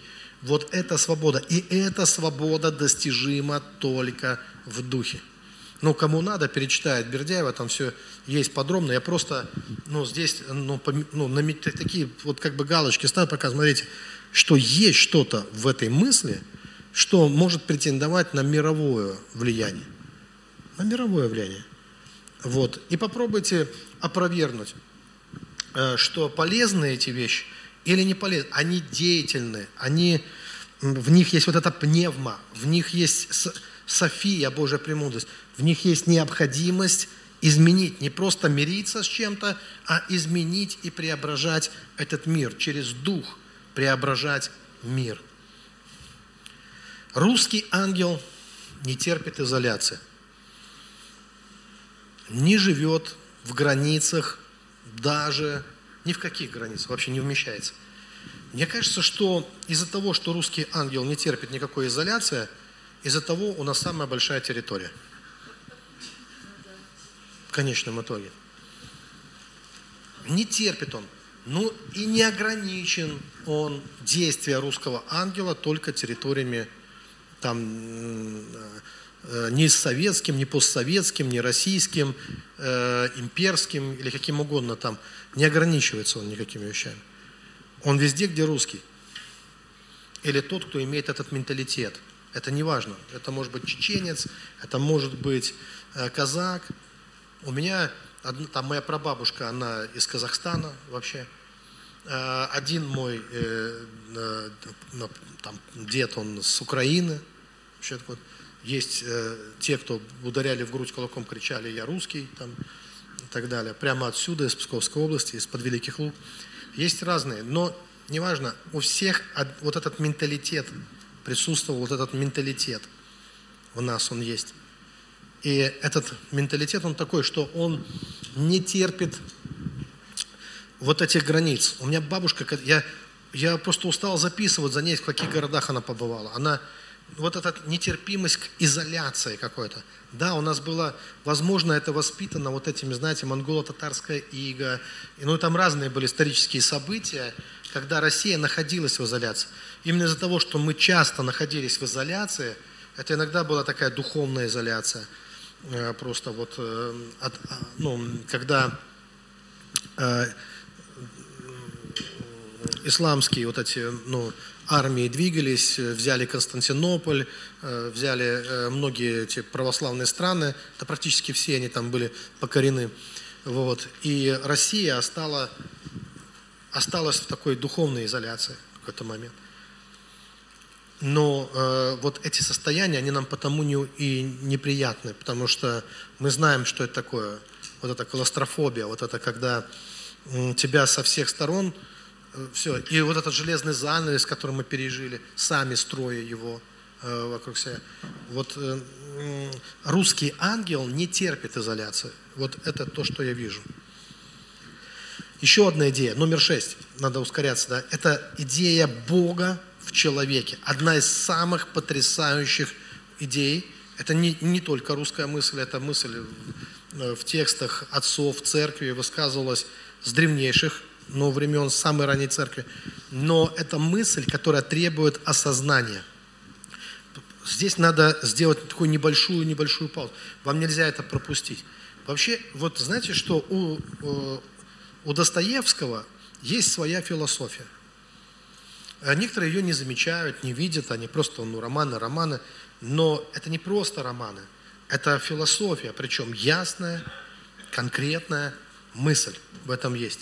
И центр, вот сердце этой мысли, как раз заключается в том, что, послушайте внимательно, что самый даже ничтожный человек, самый маленький, самый ничтожный человек, неожиданно для всех может стать великим.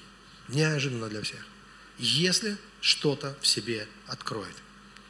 Откроет что-то, что может открыть любой человек, но не любой открывает. Для этого нужно прозрение. Человек может найти в себе что-то, что невероятно больше того, что он о себе когда-то думал и подозревал. Это никак не связано с гордостью, это не связано с, даже вот с этим исповеданием, знаете, вот в зеркало – э, там, я сильный, я храбрый, я матерый, там, и так далее. Да? Это не связано с этим, это другое. Это открытие чего-то в себе. Для этого нужно иметь достаточную глубину души, быть достаточно внимательным, чтобы вдруг сделать открытие. А иногда нужен какой-то стимул. Э, возможно, я не знаю, где первый раз, возможно, это произошло с Достоевским, когда он был в тюрьме. Он же был в тюрьме, если кто-то не знал. И у него был один знакомый, с которым он очень много общался. И этого знакомого боялись все. Вообще боялись. Когда он хотел с ним заговорить, то ему сказали, не разговаривай с ним, он тебя зарежет и глазом не моргнет. Просто вот сразу. Даже глазом не. Но они очень много общались впоследствии. И он говорит, он ни одного человека не зарезал. Но дело в том, что он был очень сильным внутри. Обычный человек, но он невероятно сильный внутри. Он что-то открыл для себя, внутри себя самого, что сделало его особенным. Я думаю, что Достоевского тоже что-то сделало особенным. Поэтому, несмотря там на какие-то свои косяки, он же там игроман был, проигрывал много, а вот, не в компьютерные игры тогда еще не было, а в другие, да, но при этом он мог за ночь написать роман, просто сесть написать. Почему? Потому что знал, что может. За ночь написать роман. Ну, там, гениальный какой-нибудь. И э, я думаю, что вот, э, вот эта мысль, а в конечном итоге она выражается в том, что Бог в человеке, вот это открытие Бога в человеке, когда человек открывает, это, это мысль апостола Павла, которая выражена так, Христос вас, упование славы. Знаете, это работает только когда оно становится озарением, когда оно становится откровением. И оно на теоретическом уровне не дает ровным счетом ничего. Ничего абсолютно. Но это через какой-то жизненный опыт, через какое-то иногда даже страдание души, через вот это осознание своей фактической ничтожности при любом правильном исповедании, при ощущении вот этого всего, при вот этой драме человеческой, человек может все-таки – как-то вот пройти, прорваться вот в это открытие, новое открытие самого себя, после чего он прозревает, его ум просветляется, его душа скидывает с себя оковы, и он от, из маленького человека, он становится совершенно человеком другого масштаба. Это может произойти в один миг с человеком. И он никогда не, не останется прежним. И вот эта идея – она присутствует, и особенно она выражена вот э, у, у Достоевского. И я сейчас иду на сегодняшний день к последнему, к еще одной идее, очень важной, которая тоже является идеей, как я верю, связанной с русским ангелом, именно с русским ангелом. Когда Гагарин полетел в космос, в Америке вышла статья под названием «Два Гагарина».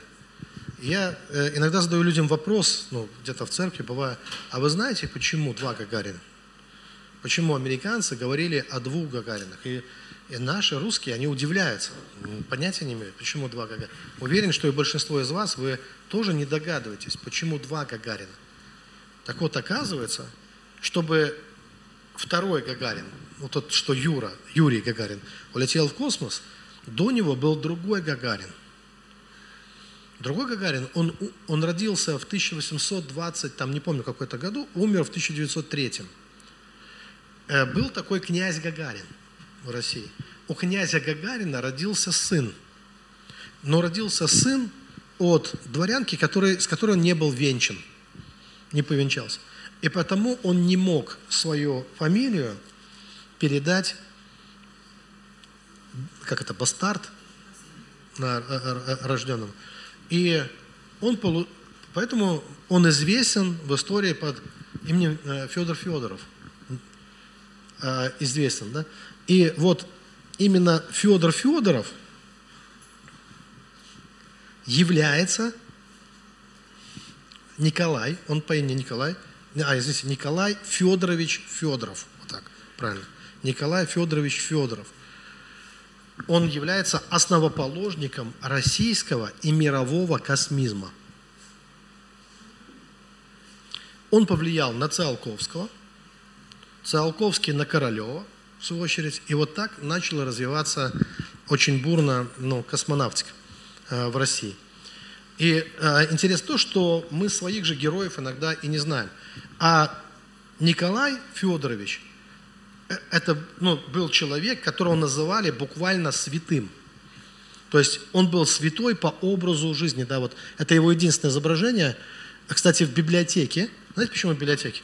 Потому что он известный как библиотекарь.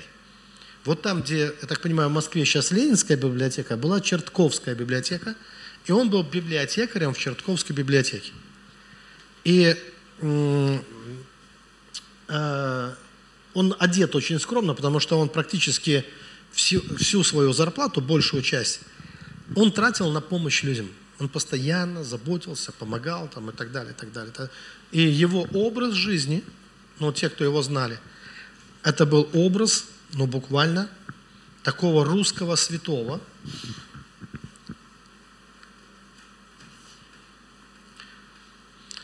Смотрите, Циолковский признавал, что Федоров заменил ему университетских профессоров.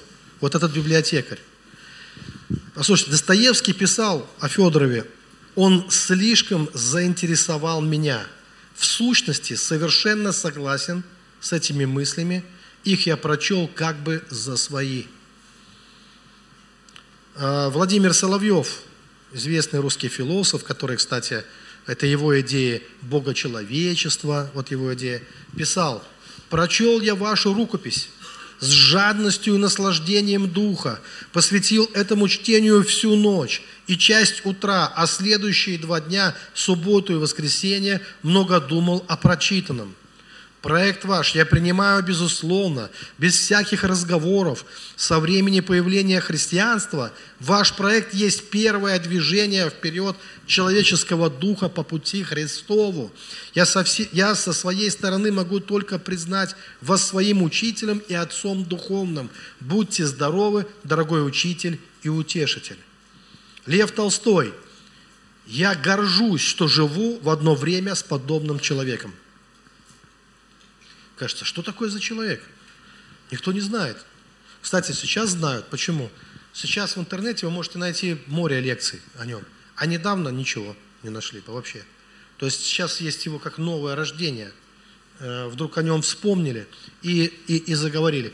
А в чем суть его учения? Давайте я вам в нескольких словах расскажу. Потому что это одна из... Он самородок, несомненно. Это уникальная русская такая тоже мысль. Дело в том, что, как я вам уже и говорил, что русская мысль, она на что направлена? Что что-то будем делать. А его мысль как раз на, называлась философия общего дела. То есть практически он поставил перед человеком, человечеством задачу. Общее для всего человечества дело. Он сказал, что у нас есть дело, у всего человечества, чем заниматься. И в то время как раз, это же время войн, тоже это, да, вот это время, там русско-японское, только чтобы там все вот это, э, Россия входила в, эту, в Первую мировую, должна была и, и, и он говорит, что войны, все вот это, это может прекратиться, если человечество повзрослеет. Конечная цель, конечная цель для него была, это отдать все долги. Смотрите, он опирается на тезис, что дела, Иисус говорил, дела, которые я делаю, и вы будете делать. И он говорил, что самым важным делом Иисуса Христа является воскресение мертвых. И Федоров делает такое заявление, мы всех воскресим. В смысле? Ну, как это? Его потом переспрашивали многие. Достоевский его переспрашивал. В смысле? Как это? Кого мы воскресим? Можно воскресить элиту. Давайте не будем Ленина воскрешать. Ну, или там кого-то там, Сталина там. Давайте воскресим там, Гитлера. Зачем воскресим? Давайте воскресим кого-нибудь хорошего. Он говорит, не-не-не-не. Мы вообще воскресим всех. В смысле, это как-то в духе, это как-то все. Он говорит, нет, вообще физически. В смысле, как это может? То есть это невероятно звучит на первый взгляд. Но он объясняет, что то, что сейчас кажется невероятным, и в принципе невозможным без Бога, с Богом однажды, с Божьей помощью, однажды станет возможным. И он говорит, все люди воскреснут. И разница его, кстати, сразу хочу предупредить, это при всей его религиозности, он был человек глубоко религиозный, это ни в коем случае не доктринальный взгляд. Почему? Объясняю. Бердяев, э, при всем уважении Федорову, сделал такое замечание. что люди, которые умерли и встретились с Господом, их путей мы не знаем. Но, возможно, у них своя жизнь, свои пути, не надо их беспокоить, скажем так. Мы же вообще не знаем, хотят они воскресать или нет. Помните, апостол Павел говорит, я хочу разрешиться и с Господом. А тут Павел, давай сюда. Подожди, куда? Давай опять сюда. Мы не знаем. Поэтому здесь много вопросов. И сейчас я, э, ну, моя цель не дать вам оценку с точки зрения теологии, а с точки зрения масштаба вообще самой мысли, почему же тогда им восхищается там огромное количество, там поэты восхищались им, э, ну, мыслители свое время, называли его своим учителем и так далее. Почему? Потому что, смотрите, то, что он предлагает, он мотивирован одним очень хорошим чувством – любовью. И, любовью. И он говорит, что в чем любовь? Что наши предки, они, под, они, мы живем в долг, они дали нам самое главное, они подарили нам жизнь. И он рассказывает, как мы относимся к прошлому, как мы относимся к предшествующим поколениям, вообще за, за кого мы их почитаем, почему мы вообще землю, земля превратилась в кладбище, мы живем на костях, мы не уважаем труд тех, кто жил до нас. Мы живы только благодаря, ну, мы живы э, потому, что они дали нам жизнь, они, э, а мы в конце концов, то есть если, если любовь, она никому ни в чем не остается должным, давайте вернем им то, что мы от них получили. Потому что если ты получил взаймы какую-то сумму, то отдай ту же или немножко больше. Никому не оставляйся должен. Если мы получили от них жизнь, давайте вернем им жизнь. И даже немножко больше, чем жизнь. А почему немножко больше? Потому что воскреснуть в нищету, воскреснуть в войну и стать добровольцем очередным где-то на фронте, понимаете, там ну, вот этим, э, или, а смысла нет. Поэтому воскреснуть надо в, в мир, где побежден голод навсегда, где проблема голода решена радикально, причем не каким-то правильным, знаете, более справедливым распределением продуктов, а вообще радикально, чтобы вообще забыли, что такое голод чтобы это даже не от распределения зависело, а от изобилия того, что мы сможем сделать, если объединим усилия. Федор был уверен, что армия, армии мира должны заниматься тем, что должны бороться со стихийными бедствиями, что люди должны научиться овладеть силами природы, силами стихии, научиться изучить их, понять их, овладеть этими стихиями и управлять. То есть он говорил об управлении – не о уничтожении природы, а то есть он экологические темы он поднимал первым, еще до того, как это, вот эти вопросы встали. Он говорил, надо не уничтожать природу, надо ее научиться управлять природой, надо ее понять и управлять ей. А почему космизм? Потому что, когда все воскреснут на Земле, мы не поместимся. Земля будет только одним из островков небольших, на котором будут жить люди. Люди будут жить везде – Люди распространят свое влияние на весь космос, то, как он считал, и освоят весь космос. И смерти не будет вообще. Придет время, когда смерть будет побеждена. То есть умереть будет невозможно. Ты можешь умереть, но тебя воскресят завтра. Но э, это все не будет иметь никакого смысла, если прежде не будут решены проблемы с голодом, и более страшная даже проблема, чем голод, это проблема родства. Он ставил эту проблему одной из самых основных. Он говорил, не родство на земле. Почему на земле не родство? То есть мы не, род, мы не родственники друг другу на земле. Мы даже своим бываем не родственники. Родители бывают как не родители. На его глазах он видел, как от матери отбирали ребенка, она бежала за каретой и плакала, и он Говорит, бывает так. Это его детское воспоминание, детская травма, что даже родители, не родители становятся. Когда свои, дедушка отнял просто, когда свои, чуж, как ведут себя как чужие. И он говорил, пер, э, это одна из главных проблем, которая на земле, повзрослев, только через духовную жизнь, только через любовь. Однажды человечество должно преодолеть этот комплекс неродства. И все должны стать родственниками на земле. То есть относиться друг к другу как родные. Научиться. Когда все станут родными, тогда появится смысл всех родных не хоронить, а сделать так, чтобы родные жили, продолжали жить. Конечно, это не теологический взгляд, потому что э, этот, э, это вопрос его интерпретации, его интерпретации, не моей интерпретации, это его интерпретация. Мне нравится вот это любящее сердце, которое хочет всех, так и должна вести себя любовь. Какова бы ни была теология, и, возможно, что истина как раз заключается в том, что, ну, все немножко не так, допустим, да, но вопрос же не в этом в данном случае. А любовь, она все равно, вот сегодня мы слушали, человек нам рассказывал, как угасает его родной человек. И моя жена плакала на кухне, потому что она сопереживает это как, ну, как наше личное какое-то горе. И нам не хочется, чтобы кто-то умер, кто-то умирал. Нам не хочется, чтобы дети остались без мамы. И, и мы говорим, давай, мы, мы готовы оплатить, э, там только можно в лежачем состоянии перевозить человека. И мы говорим, мы готовы это оплатить, ну давайте перевезем, давайте попробуем сделать операцию. Мы готовы вкладываться в это, потому что любовь, она такая, она не отпускает так просто, а, ну умрет и умрет. Мы молимся, мы принимаем причастие, мы готовы вкладывать финансы, но, мы, но если мы любим, мы... Как ведет себя мама, если у нее болеет ребенок?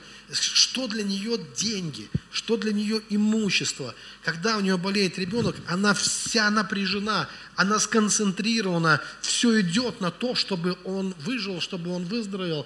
Все рушится и все идет туда, чтобы только его спасти и достать его тут. Потому что она его мать, она его любит, она его, она его спасает ценой всего спасает его, не считаясь с тем, сколько это стоит. В рублях или в долларах, разве не так? И если такова любовь, то, конечно, общим делом человечества должна быть борьба с болезнями, смертью, с голодом, с войнами, со всем этим. И чтобы пришло вот это братство э, на землю, и чтобы э, определенные вещи, они ушли. Людям есть чем заниматься, взрослыми делами, на самом деле, на этой земле. И это и меня вдохновляет, что это наше... Вот почему Толстой говорит, я горжусь, что у меня такие соотече... соотечественники. И я горжусь, что у меня такие соотечественники, что они об этом думают. А вопрос доктринальный в данном случае будет как Бог. Понимаете? В конечном итоге. Воля Божья. Но я точно знаю, что воля Божья – это любовь для нас. Это любовь независимо от, от результата, насколько мы знаем, что Бог всех спасет, что у Бога все воскреснут в свое время, с нами или без нас. Но вот это устраниться, вот это религиозный, такое, знаете, пассивность религиозная, устраниться от ближнего, от страдания, от боли чьей-то, устраниться, спрятаться в кокон своей религии – возложить все на Бога и отказаться, чтобы Бог что-то делал через тебя, хотя бы что-то делал через тебя. Кого-то исцелил, кого-то воскресил, кого-то через тебя. Отказаться от этого, умыть руки и уйти, вот это все. Я не думаю, что в этом есть воля Божья.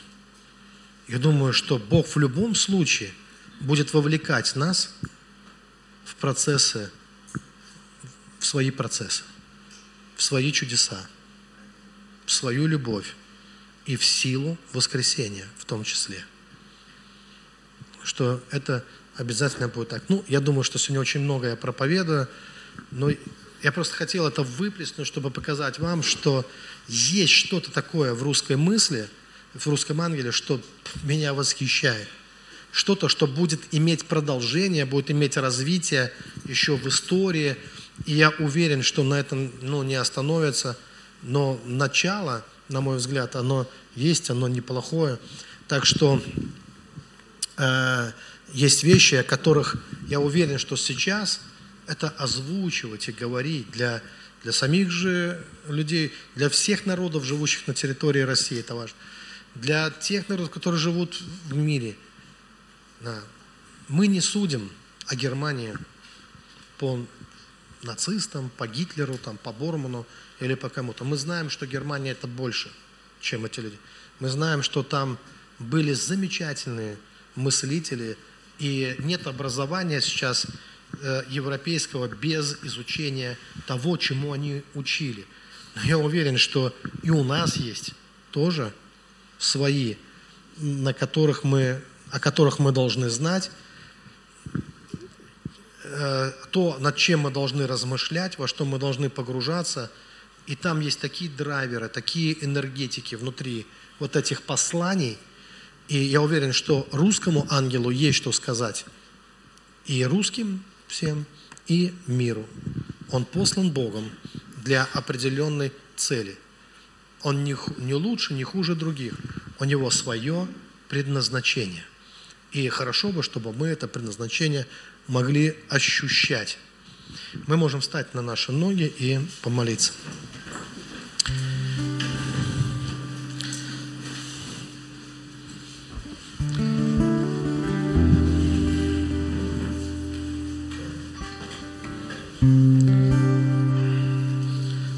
При желании вы можете, конечно, это, если кого-то это заинтересует, изучить этот вопрос глубже, потому что о каждой мысли, о каждом персонаже, которого называл, надо, можно отдельные, знаете, там, отдельные темы давать, многочасовые.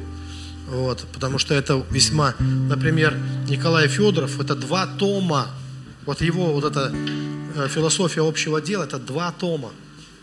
То есть это ну, чтобы проникнуть в это, чтобы увидеть, как играет эта мысль у него, насколько она гениальна. Это надо время, чтобы, э, чтобы просто это ну, исследовать это, вот, подумать об этом.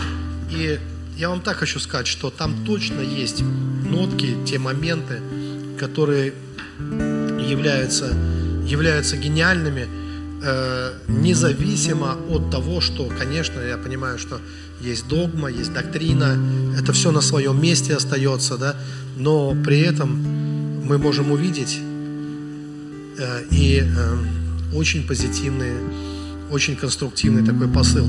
Драгоценный Господь, мы благодарим Тебя, что Ты не оставляешь нас сиротами, что мы знаем, что Ты послал нам Духа Святого, мы знаем, что ангелы Твои над каждым народом трудятся, и вдохновляют тех, кто открыт, для того, чтобы Бог, имя Бога было прославлено, и чтобы сила Твоя была проявлена. Мы призываем Твое святое имя. Помоги нам быть достаточно открытыми сегодня и всегда для того, чтобы принимать те силы, те энергии, которые приходят от Тебя, чтобы мы могли исполнять Твою волю, познавать и исполнять Твою волю, благую, угодную, совершенно. Тебе, Господь, слава, Тебе, Господь, честь, Тебе, Господь, хвала. А, помолитесь, чтобы Бог мог прочистить все вот эти, убрать все камни, все твердыни внутри, чтобы наши души были вполне способными принимать и впитывать все то новое, что приходит сегодня от Бога в нашу жизнь. Чтобы нам не ожесточить наших сердец, чтобы из-за умножения беззакония не, ох, не охладила в нас любовь. Но, Господь, даруй нам высокий дух и Твое постоянное присутствие в нашей жизни, чтобы мы были научены Тобой, как сказано, все будут научены Богом и чтобы мы были наполнены Твоей силой и Твоим Духом всегда. Во имя Господа Иисуса Христа мы скажем Аминь. Я должен сделать еще объявление. А, они для всех. Хорошо, если камера еще будет работать, еще работает камера, потому что это объявление для всех и для тех, кто смотрит нас онлайн. У нас будут мероприятия «Три неба» будут проходить. А, август э, пятидневный, уже места все заняты но в нашей церкви в июне будет мероприятие «Три неба», прямо в нашей церкви. Приглашаем гостей из других городов. Мероприятие будет с какого числа? С, с 15 нет, с 15 июня. 15, 16, 17 июня трехдневное мероприятие в Великих Луках. Э, следите за объявлениями, все будет здесь. Ждем всех гостей. Просьба, если пасторы откликнутся с других городов, чтобы сообщили о том, что они пасторы, чтобы можно было уделить им внимание. Сегодня у нас будут, э, как всегда, встреча с, у меня будет с духовным советом. Какие-то есть еще особые? Надо было сделать объявление. Вроде бы все из главного, да? Всем, э, всем любви, добра и да, и благословение всем, да. С миром Божьим, с Господом. Будьте благословенны.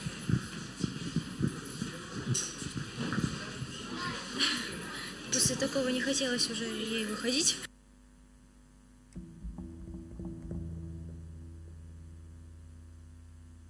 Сразу. Пожертвования, пожертвования будут, конечно. Саша, давай продолжай. Все двигается своим чередом. Дорогие, вообще, э, я понимаю, много суеты, забот, воскресенья. Кто-то уже думает э, о своих котлетах дома, оставленных в холодильнике. Они их манят, тянут. Э, сложно. Но я попрошу буквально несколько минут, чтобы мы еще побыли в таком почтении к Богу. И э, я верю, Саша поможет мне под, под это самое подольше в этом побывать. Я здесь для того, чтобы объявить пожертвование и помолиться за нужды. А, я верю, знаете, в Библии написано посланием к фессалоникийцам. Здесь написано, а, к филиппийцам. Мой Бог удовлетворит все ваши нужды через славное богатство во Христе Иисусе. Аминь. Во Христе Иисусе у нас есть славное богатство. И благодаря этому богатству все наши нужды могут быть удовлетворены, дорогие. Но перед этим мне нравится, что Павел, да, он говорит, э, он говорит интересные вещи. Он говорит, что э, перед этим. И не по нужде я это говорю, так как научился довольствоваться тем, что у меня есть. В каком бы положении я бы ни находился, я знал нужду и знал изобилие. Научился быть довольным в любое время и при любых обстоятельствах. Голоден я или сыт, пребываю в обилии или в недостатке, я могу все превозмочь через того, кто дает мне силу. А, не то чтобы я искал дары, скорее стремлюсь, чтобы прибыль была на вашем счету. У меня есть все, что мне нужно, и даже более, так как я получил от Епафродита посланные вами дары. Это приношение благоухон, благоуханные жертвы, приятные и угодные Богу. Через кого? Мне хочется сказать, спросить у вас, через кого Бог может восполнять наши нужды? Здесь написано, что по сути нужды Павла в конкретной ситуации были через человека восполнены. И я верю, что как христиане мы можем не просто молиться за нужды, но мы можем быть ответом. И э, это так работает. Когда ты наполняешься э, Богом, у тебя есть вера, у тебя есть силы наполнять других, тоже отдавать.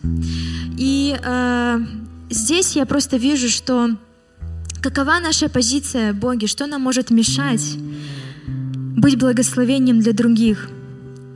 Это наша земная позиция, когда мы живем, исходя из наших земных каких-то потребностей, когда мы мыслим как люди земли, во что нам одеться, что нам пить. Помните, что Иисус говорил?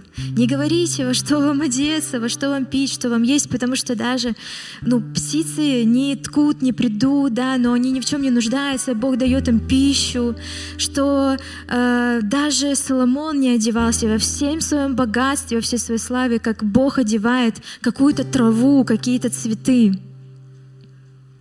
Вы знаете, вчера меня очень сильно накрыл один стих. Я просто его прочитала несколько раз. Мы его все сто тысяч раз слышали. Я не буду сейчас искать конкретное место, но оно есть в Бытие. Его потом повторяли в Новом Завете. Но оно меня настолько вообще... Я упала, даже сейчас хочу плакать от переживания Бога. Потому что оно звучит так. В начале было Слово. И Слово было у Бога и Слово был Бог, и ничего не начало быть, что есть на этой земле без Него.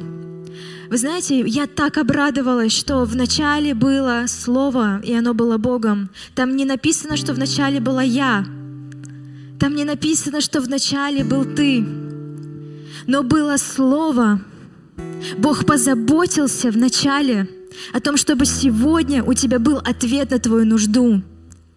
Вначале был не ты. Я знаю, что сегодня есть искушение брать ответственность, пытаться контролировать, особенно когда происходят какие-то беды, да, мы с чем-то сталкиваемся, есть такой соблазн начать что-то пытаться хватать своими силами, делать, бежать куда-то. Но вы знаете, сначала было слово. Если ты хочешь нести ответственность за свою жизнь и контролировать все сам, это твой выбор, но будет очень сложно. Меня так вообще освободило это слово. Я так рада, что я не несу ответственность за какие-то такие нужды. Я как бы мысленно пытаюсь все наши переживания, но Библия говорит, разве можете вы своими переживаниями хоть что-то изменить, да? Как-то повлиять? Своими переживаниями ты пытаешься контролировать свою жизнь самостоятельно – но ничего не поменяется, кроме того, что добавится еще больше болезней. Потому что все от стресса. Но я хочу сегодня сказать ободряющее слово. Сначала было слово. Бог все предусмотрел с самого начала, чтобы не ты своими силами кое-как выкарабкивался, но чтобы у тебя было слово. И это слово «да» и «аминь» в твоей жизни — это слово о том, что Бог, Он любящий Отец, что Он восполняет нужды по богатству своей славы. У тебя сегодня есть слово. И оно было в начале, до того, как ты вообще был. Тебя не стояло, как говорила наша моя прабабушка. Тебя там даже рядом не стояло.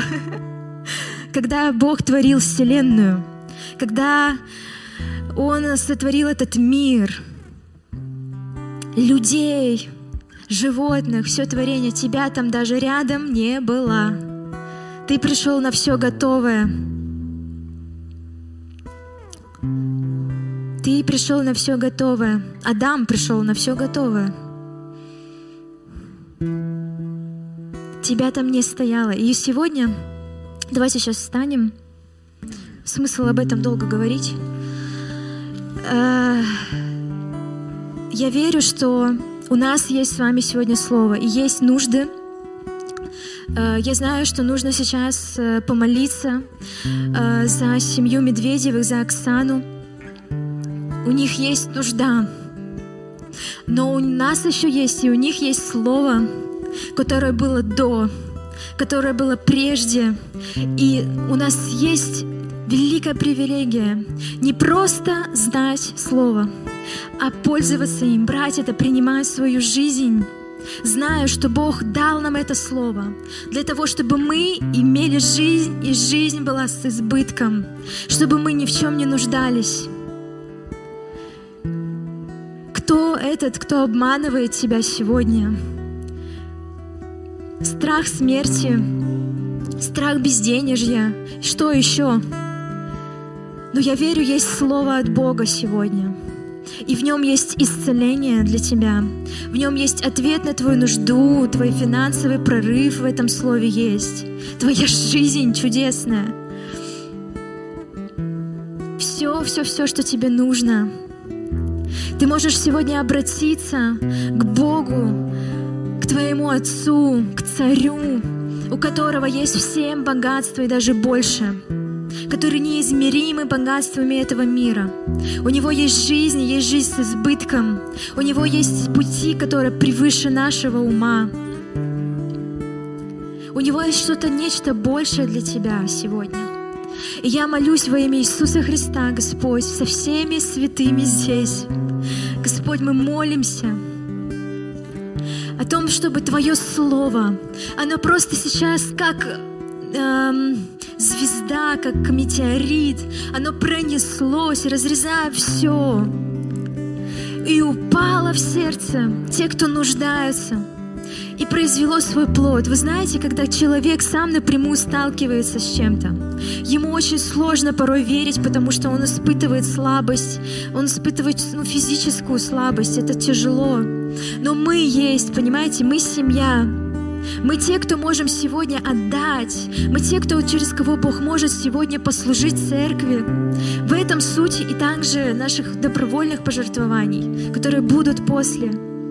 И я верю, что Господь, мы те, мы дети Твои, мы те, кто избраны Тобой, и мы молимся во имя Иисуса Христа и провозглашаем жизнь и жизнь с избытком на Оксане, на Ярославе, на Якове, на всех этих ребятах, за которых просили молиться. Жизнь и жизнь с избытком во имя Иисуса Христа. Да придет изобилие Твоей жизни во имя Иисуса. Мы запрещаем духу смерти. Мы запрещаем на основании Божьего Слова, потому что Иисус победил смерть. Иисус победил смерть. И Он дал нам эту победу. И теперь мы можем в этой славе Божьей благодарить Бога о том, что Он дал нам жизнь, и это жизнь с избытком. Иисус, слава, слава, слава Тебе. Господь, мы благодарим Тебя. Ты принес победу через свою смерть и воскресение. О, Иисус, мы благословляем Оксану сейчас. Там, где сейчас она, прямо сейчас, Господь, душ жизни во имя Иисуса. Полное восстановление ее организма, каждой клеточки мозга, всего, что есть в ее организме. Полное исцеление. Мне не важно, как она себя чувствует. Мне не важно, какой диагноз ей поставили. Господь, Ты Бог жизни. И Ты нам сказал, молитесь. Ты сказал в Своем Слове, молитесь. Ты подал нам пример, как нужно себя вести. И мы, как церковь, как единое целое сейчас в единстве, мы соглашаемся и говорим, Дух жизни, приди. Дух жизни, приди. Каждый день сейчас только смертей. Но я провозглашаю Дух жизни прийти. Я изгоняю этот дух смерти во имя Иисуса Христа. Но пускай придет жизнь и жизнь с избытком. О, пускай Господь мир, который есть на небе, Он придет на землю прямо сейчас. Конечно, ничего не зря. Я верю, настает время, когда мы будем просыпаться, когда мы будем занимать свою позицию в Боге, перестанем реагировать на эту ложь. Господь, мы провозглашаем, провозглашаем, это время настало. Истинных поклонников, которые будут поклоняться в духе и истине. Слава Тебе, Иисус! Во имя Иисуса Христа. Здесь есть также молитвенная просьба. Здесь просят помолиться за человека, который нашел телефон, и чтобы он вернул этот телефон, и за ремонт автомобильных дорог. Господь, Тебя есть богатство и слава, все дороги земли Твои дороги, вся земля Твоя земля. Господь, мы молимся и просто высвобождаем сейчас Твоих ангелов, а, чтобы они побудили нужных людей, чтобы пришел порядок во имя Иисуса Христа. Господь, мы также высвобождаем Твоих ангелов, чтобы они защищали сейчас тех, кто призывает Тебя, Господь, кто нуждается в Твоей защите. Во имя Иисуса. Мир Божий. Аминь. Аминь. Можно жертвовать.